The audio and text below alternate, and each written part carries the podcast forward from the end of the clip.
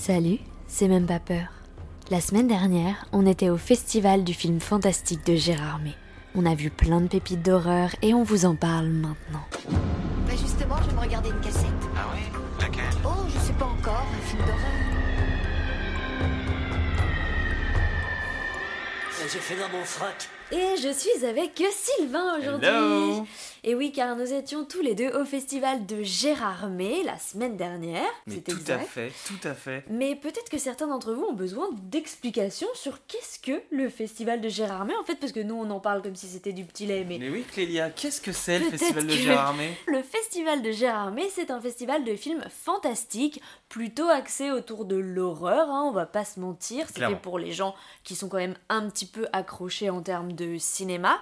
Et d'intestin. Et d'intestin, on vous en parlera, oh oui. C'est un festival qui a lieu tous les ans, euh, 4-5 jours, à peu près au mois de janvier, dans le décor des Vosges. Ambiance brume et film d'horreur, le décor va avec le festival. On vous invite à le faire, c'est une super expérience. On va vous parler des différents films qui étaient en compétition, ceux qui étaient hors compétition, mais surtout nos coups de cœur. Et vous avez de la chance parce que nos coups de cœur vont, je crois, tous sortir au cinéma en France cette année. Donc vous aurez un preview de ce qui va sortir en termes de cinéma d'horreur. Et croyez-moi, on a vu des sacrées pépites. J'espère que vous êtes accrochés. Mais Sylvain, je vais te laisser commencer parce que t'as vu moins de films en compétition que moi. Donc peut-être tu veux parler de ceux que t'as vus d'abord. Ouais, carrément. Bah, effectivement, j'ai pas eu la chance de faire tout le festival. Je bossais jusqu'à vendredi. Et du coup, en compétition, écoute, j'ai vu des trucs qui étaient vraiment très très cool. C'est des films qui viennent de partout. On a des films portugais, français, belges, américains, italiens, coréens, japonais, turcs et même argentins. Et ça, clairement, Mm. bravo aux Argentins parce que c'était incroyable. Moi, j'ai vu En attendant la nuit de Céline Rouzet, qui était son premier film de fiction. C'était un film qui parlait de vampires, donc c'était un peu inscrit dans la thématique du festival euh, à ce moment-là. C'était très chouette, très bon film français de genre. C'est un film qui montre que le, nouveau genre cinématographique français est un peu de retour. Je pense notamment à Tropique et tous ces films-là qui sortent, qui ont un peu un truc euh, social, qui sont quand même très bien réalisés. J'ai vu aussi The Sealing, qui était un film américain, qui était un peu plus, un peu plus compliqué. Oui, c'est vrai, mais après, nous on a vu euh, que tu n'as pas pu voir, mais qui était vraiment moins bien. Et du coup, The Seeding en comparaison était certes pas incroyable, mais au moins il y avait une bonne idée qui a été exploitée pendant une pendant la moitié du film, je veux dire, Ouais, et avec une autre moitié un peu plus faible. Il faut se dire que les films duraient tous en moyenne une heure et demie, mais parfois t'as l'impression de voir des films qui duraient deux heures hein, quand même. Ouais, bah le problème dans le genre, c'est que c'est souvent des films à concept, et or Ouais. le concept il marcherait hyper bien sur les courts-métrages. On parlera des courts-métrages aussi d'ailleurs qu'on n'a pas cité. Bien sûr. Mais sur un film d'une heure et demie, c'est forcément un petit peu plus compliqué à tenir. Moi, le- film qui a, qui a marqué euh, la, la compétition, c'était quand même When Evil Lurks de Demian Runia. Donc c'était le fameux film argentin qui était vraiment incroyable. Ouais, il a gagné le prix de la critique et il a gagné le prix du public. Ouais, tout à fait. C'est c'est un film qui nous a tenus réveillés à 9h en ayant dormi 3 heures, donc euh, le film est intense. C'était le coup de cœur de tout le monde à Gérard May, bah, prix Ah ouais. du public. Et il sort le 17 avril en France. Accrochez-vous, parce que c'est... Déjà, le film est très bien, mais il y a quelques séquences qui sont quand même pas ce qu'on a l'habitude de voir au cinéma, ce qu'on censure en fait, où, on se censure, on s'auto-censure ce genre de choses. Et donc voilà, accrochez-vous, je ne sais pas quelle sera la distribution de ce film, mais retenez Ven Evil Lurk, parce que vraiment, si vous êtes fan de cinéma d'horreur, vous allez aimer ce film. Je sais pas si on peut faire juste le petit teaser, mais Je, je sais pas si on peut dire ça, ça spoil un peu. donc on ne spoilera rien. On ne mais spoilera euh, pas, mais... Il y a quelques scènes qui vont, qui vont vous marquer. Vous saurez quand vous les verrez. Après, si on devait continuer à faire un tour de ce qui était pas mal dans la compétition, il y a Amelia's Children qui est d'ailleurs sorti au cinéma mercredi dernier, donc que vous pouvez d'ores et déjà aller découvrir, qui a aussi eu un prix du jury. Et c'est vrai que j'avais, je pensais qu'on allait voir un espèce de film euh, américain à la sauce Netflix, et il se trouve qu'en fait, euh, bah non. C'est très accessible comme cinéma d'horreur, à entendre-nous, ça a rien à voir avec euh, Van Everler dont on vient de vous parler, mais quand même, il a le mérite d'exister. Je vous conseille d'aller le voir. Il se prend pas trop la tête, il a un concept simple qui marche et c'est cool. L'autre euh, grande surprise et belle chose aussi à Gérard May en compétition, mais que tu n'as pas vu Sylvain, c'est le Grand Prix qui a été remporté par le film Sleep de Jason Yu qui sort le 21 février si je ne m'abuse. Et alors sachez que avec mon compte Lala Cinéma, j'ai pu faire une interview du réalisateur et donc donc que je vous sortirai euh, l'interview de Jason Yu euh, quand le film sortira. Mais Sleep, une très belle surprise, du cinéma d'horreur euh, qui mélange esprit, somnambulisme, franchement, belle pépite. Et qui a du coup eu le grand prix, et je pense que c'est mérité. Ouais, ce, qui était cool du coup pour finir juste avec la compétition, c'est que le- il y a eu un certain nombre de films qui ont été récompensés. D'habitude, il y a eu beaucoup dans les éditions précédentes de doublons, et là vraiment ils ont récompensé plusieurs films très différents les uns et les autres, et surtout des films de qualité. Je vous propose qu'on fasse un petit focus sur les films hors compétition que nous avons pu voir. Alors, on ne les a pas tous vus, hein, évidemment, parce qu'on s'est plus concentré sur la compétition. Qu'est-ce que tu as vu? Le film qui dépasse tous les autres et qui est vraiment la, la- la pépite de ce festival, c'était Vampire humaniste cherche suicidaire consentant de Ariane Louis XVI, qui est une- donc un film euh, québécois qui était vraiment une tuerie. Je le conseille à. Tout le monde d'aller le voir. Il sort le 20 mars au cinéma en France et c'est clairement une pépite. En fait, ce qui est marrant, c'est que oui, c'est un film de vampire, mais c'est extrêmement drôle. Enfin, moi, j'ai rigolé tout le long. C'était blague sur blague. C'est hyper bien écrit, c'est hyper peps. La direction artistique, elle est super. Ah ouais. Vraiment, c'était un bonbon, un bijou ce film. Ah, le, le jeu des comédiens était fou. C'est vrai que, bon, après, le côté québécois fait que c'est vraiment mot contre triple quand, euh, quand on, on les écoute et quand on suit le truc. C'est très drôle, c'est bien fait. Ils ont un humour qui est vraiment bien écrit. Et juste, l'histoire est géniale. En fait, Mm. c'est une histoire hyper fraîche. C'est un truc qui est à la fois quelque chose qui a une petite morale, qui est assez sympathique. Et à côté, euh, hilarant. Et en plus, ça faisait du bien, je trouve, de voir un peu de comédie après s'être enfilé euh, une dizaine de films d'horreur hein, ou de films déprimants. Après aussi. la morsure. après la morsure dont on va vous reparler. C'est vrai que c'était chouette et surprenant de voir une comédie et de vraiment sentir les gens rire dans la salle au lieu de crier. Parce Oui, qu'il y a aussi euh, ce dont on n'a pas parlé, c'est l'ambiance qu'il y a dans les salles à Gérardmer, c'est-à-dire qu'à chaque début de film,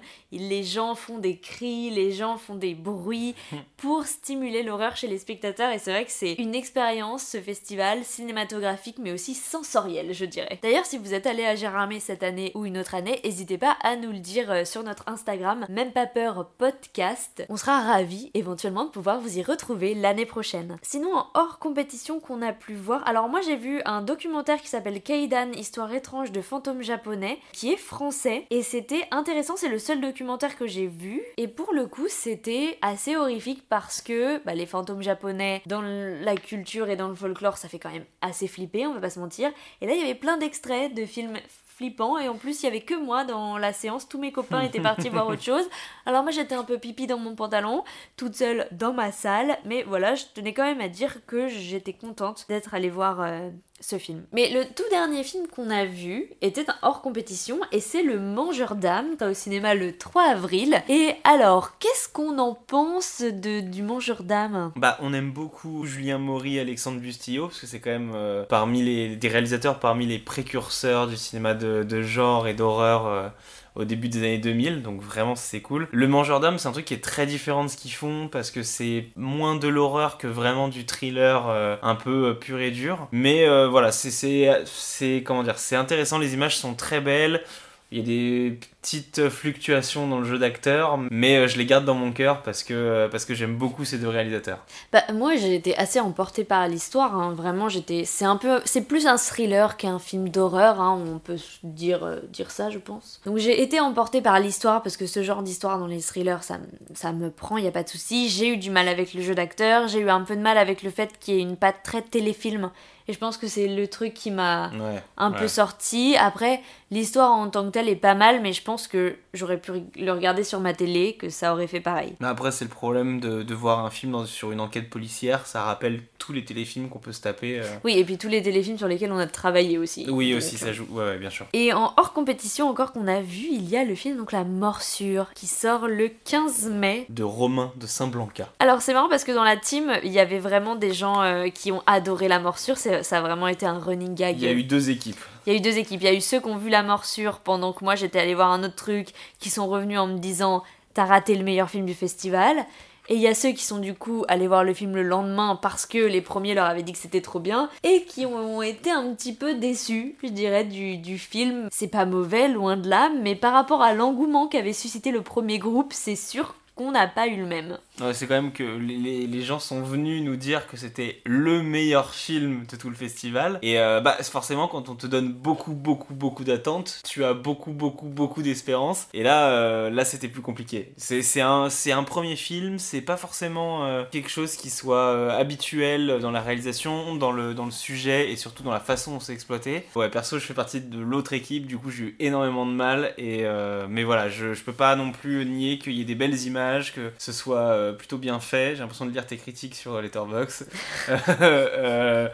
et voilà, je mention, enfin comment dire, encouragement pour le, pour les, pour le réalisateur, mais, euh, mais moi personnellement, j'ai pas, été j'ai pas été emmené. Oui, c'est ça, parce qu'il faut savoir que euh, moi, pendant tout le festival, à chaque film, c'était ouais, c'était pas mal, ou belle lumière. C'était vraiment. très belles images. Très belles images, c'était ce qui revenait, mais parce que j'arrivais pas à digérer les films aussi vite et on en voyait 4 par jour, donc c'était trop pour moi pour que j'ai le temps d'y réfléchir. Donc à chaque fois, j'étais ouais, j'ai bien aimé, et quand je demandais aux autres, ils étaient non, j'ai pas aimé, j'ai pas aimé, donc j'avais l'impression d'avoir vraiment pas les mêmes goûts que les autres. il me fallait juste un petit temps de réflexion. On en a fini avec les hors compétition. Est-ce qu'on se ferait pas un petit focus court métrage Parce qu'il faut savoir qu'il y a une compétition de court métrage à Gérardmer. Cette année, ils étaient 5, 5 réalisateurs, tous français, tous des hommes. Triste, mais il faut le dire. C'est peut-être ce qui est un peu dommage. Après, on ne sait pas ce qui a été présenté, hein, évidemment. Mais euh, en tant que réalisatrice de court métrage de genre, j'aurais bien aimé voir une, une femme aussi euh, dans la compétition court métrage. Mais bon, on ne sait pas ce qu'ils ont reçu. On ne sait pas dans quoi ils ont choisi. Quoi qu'il en soit,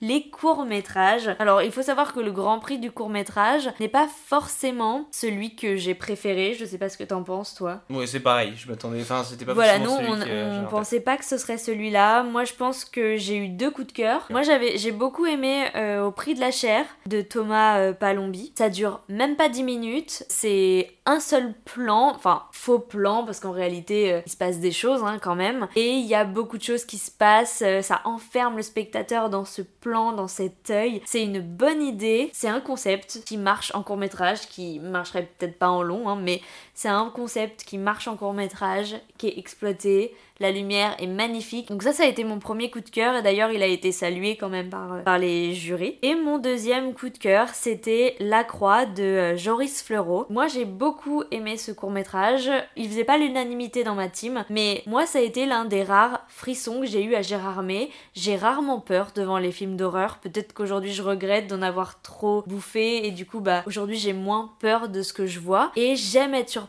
par ce qui me fait peur et là c'est ce qui s'est passé en un court métrage de 18 minutes. Il y a deux moments où j'étais pas bien, où j'avais un peu envie de me cacher les yeux en ayant peur d'un jumpscare ou de ce qui allait se passer. Donc c'est pour ça aussi qu'il est rentré direct dans mon cœur, parce qu'il a réussi à me faire peur, ce qui n'a pas été le cas de beaucoup de films, même en compétition ou en long métrage, euh, à Gérard May. En, vrai, euh, moi, au prix de la chair, je trouve que c'est un film qui est vraiment bien réussi parce que c'est un pari très osé. Je pèse mes mots, Clément, si tu m'entends. c'est un très bon film parce que ça respecte les codes de l'horreur, ça reprend plein de petites choses qui sont très bien sur le hors-champ, sur, euh, sur le côté sensoriel avec euh, le, son. Donc j'ai adoré. Donc bravo Thomas Palombi. Et euh, moi, le, deuxième coup de cœur, du coup, là je diffère, mais c'était Girls de Julien Osmalin. J'ai trouvé vraiment super parce que c'est un espèce de road trip un peu violent. Il y a, y a, des belles images, il y a des choses, il y a des thématiques que j'aime beaucoup. Aussi le girl power que je trouve vraiment stylé. Donc ça, bravo, les images sont superbes. Je crois que c'est pas un film qui a été hyper hyper financé. ça a le mérite de vraiment s'en sortir. Et pour moi, c'était le film qui méritait, euh, méritait les récompenses. Même si, évidemment, La Croix était très bien aussi. Euh. Bah, Girls, il était bien, c'est juste qu'il n'y a, y a, pas trop d'histoire, quoi. Oui, mais les... les... Ah, je trouve Il a un générique euh, long comme celui d'un long métrage. Oui, mais c'est normal. Je veux dire, pour un court métrage... Ah non, mais oui, il y, a, des, y a des cascades, bien sûr, il y, a des, y a des dingueries pour un court métrage, mais ça faisait un peu soit clip, soit bande démo, et je trouve que c'est important d'avoir une histoire qui marche et qui est frappante au court métrage, parce que c'est court, donc il faut que ça dépote. Et là, ça dépote à l'image, mais je trouve que ça dépote pas à l'histoire. Ah, je me suis un peu laissé emporter quand même. Alors oui, la croix, ça avait plus de, ça avait peut-être un peu plus d'histoire parce que c'était un truc un peu plus, euh, un peu plus construit là-dessus, mais euh, je trouve que les deux se valent carrément. Après, c'est sûr que c'était pas du tout le même. Euh, ça faisait plus Girls, ça faisait plus ces espèces espèce de film de série B ou de Ouais. euh, Rep and Revenge. Oui, que- oui, c'est que- totalement ça. Je voulais faire aussi une mention spéciale parce que je suis allé à la nuit décalée et j'ai trouvé que c'était vraiment incroyable. J'adore les films qui sont un peu what the fuck et qui sont euh, complètement bizarres. J'ai vu, alors j'ai pas vu le deuxième, mais j'ai vu Destroy All Neighbors qui est un film américain de Josh Forbes que j'ai trouvé génial. C'était un. Enfin, c'est c'est ce genre de films qui sont des trucs de série B complètement barrés avec des idées complètement cheloues. La mise en scène était géniale, c'est gore. C'est dégueulasse, ça ressemble un peu, euh, pour ceux qui aiment, au début de Peter Jackson. Voilà, les, les vrais, les vrais sauront. Et euh, je, je rêve de pouvoir regarder un jour euh, Hundreds of Beavers de Mac Shelsik, qui avait l'air incroyable. Bon, évidemment, on n'a pas vu tous les films, on n'a pas parlé de toute la rétrospective, Gareth Edwards, euh, tous les films de vampires. En fait, on ne peut pas tout voir, hein, de toute manière. Mais si jamais vous aviez raté ces films incroyables et si vous aviez envie de voir ces films incroyables, Clélia, que faut-il faire? Eh bien, la compétition est reprise à la Cinémathèque à Paris. Alors oui, ça dépend où est-ce que vous habitez, mais si vous êtes à Paris, alors c'était repris du 31 janvier au 5 février, donc jusqu'à lundi. Et si vous écoutez ce podcast à l'heure, nous sommes samedi 3 février et il passe à 15h Ven et Lurk, le film dont vous, on vous parlait tout à l'heure qui est juste incroyable. À 18h30, il passe En attendant la nuit, qu'on avait aussi tous les deux beaucoup aimé. À 20h30, il passe Résurgis, qui n'est pas forcément euh, obligatoire, on va dire ça comme ça.